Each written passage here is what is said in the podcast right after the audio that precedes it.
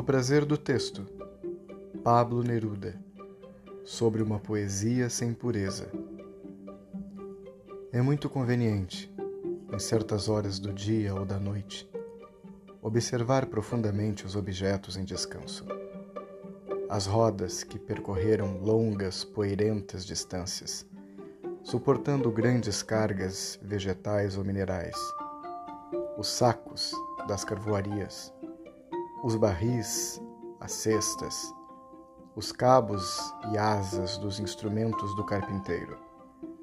Deles se desprende o contato do homem e da terra como uma lição para o torturado poeta lírico.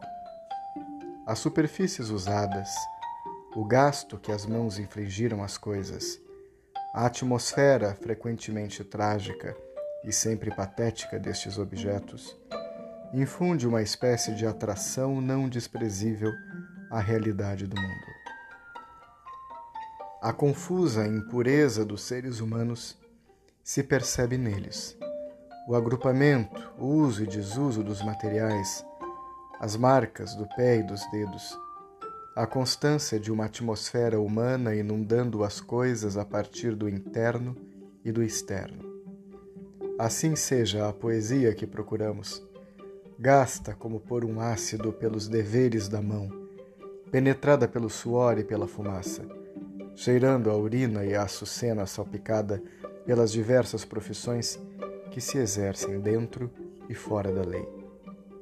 Uma poesia impura como um traje, como um corpo, com manchas de nutrição e atitudes vergonhosas, com pregas, observações, sonhos, vigília, profecias, declarações de amor e de ódio, bestas, arrepios, idílios, credos, negações, dúvidas, afirmações, impostos.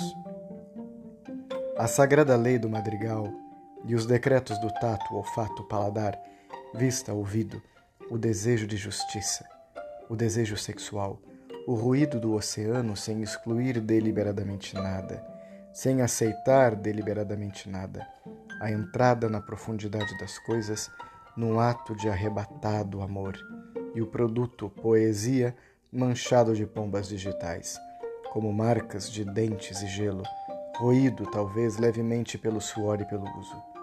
Até alcançar essa doce superfície do instrumento tocado sem descanso, essa suavidade duríssima da madeira manejada pelo orgulhoso ferro.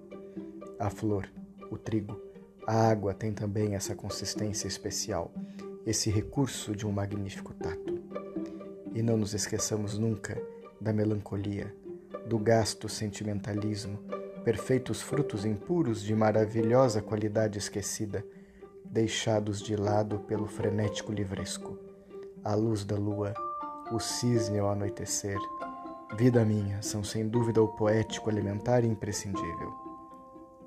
Quem foge do mau gosto cai no gelo.